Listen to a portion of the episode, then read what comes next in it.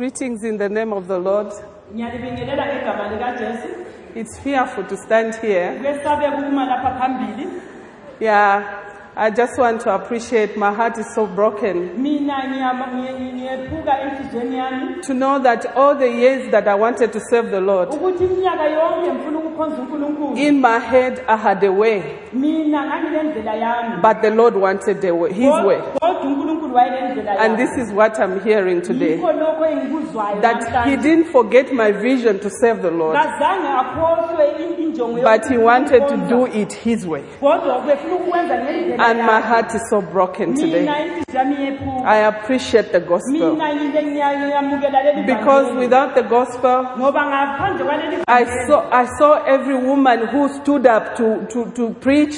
ngiyamangala omama oh, nxa besukuma I, I followed because I had a desire to serve the Lord.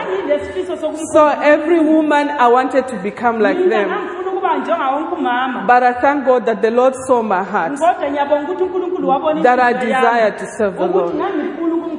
So I thank God for having met CTMI.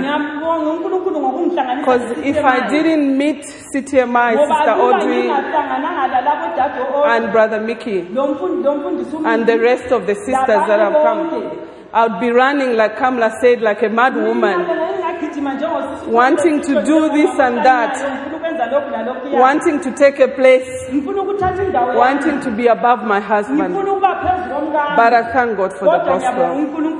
because it has shook me, it took away my pride, it took away that feeling of knowing it all and running with the fire.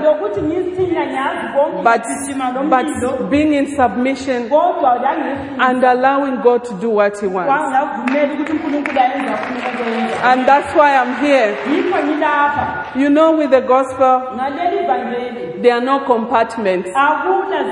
There's no a room for the office, akuna ndlu ye a room for your home, a room for the sister. It's one gospel. It shakes you everywhere.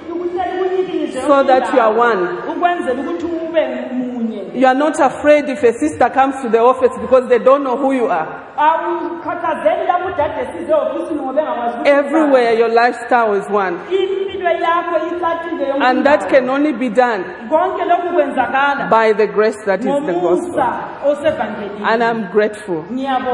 Like Kamla said, there is hope for all of us. Lokukhathilesiwe kulethemba kithi My heart is rested. iminhliziyo yami ihlalisekile I had so many questions.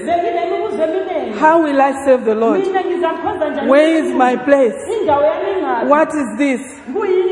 But I can see clearly kodwa ngiyabona ngokuba that the Lord has a plan for my life. And I want to encourage you. You may be like me. Hang on. There is hope for you.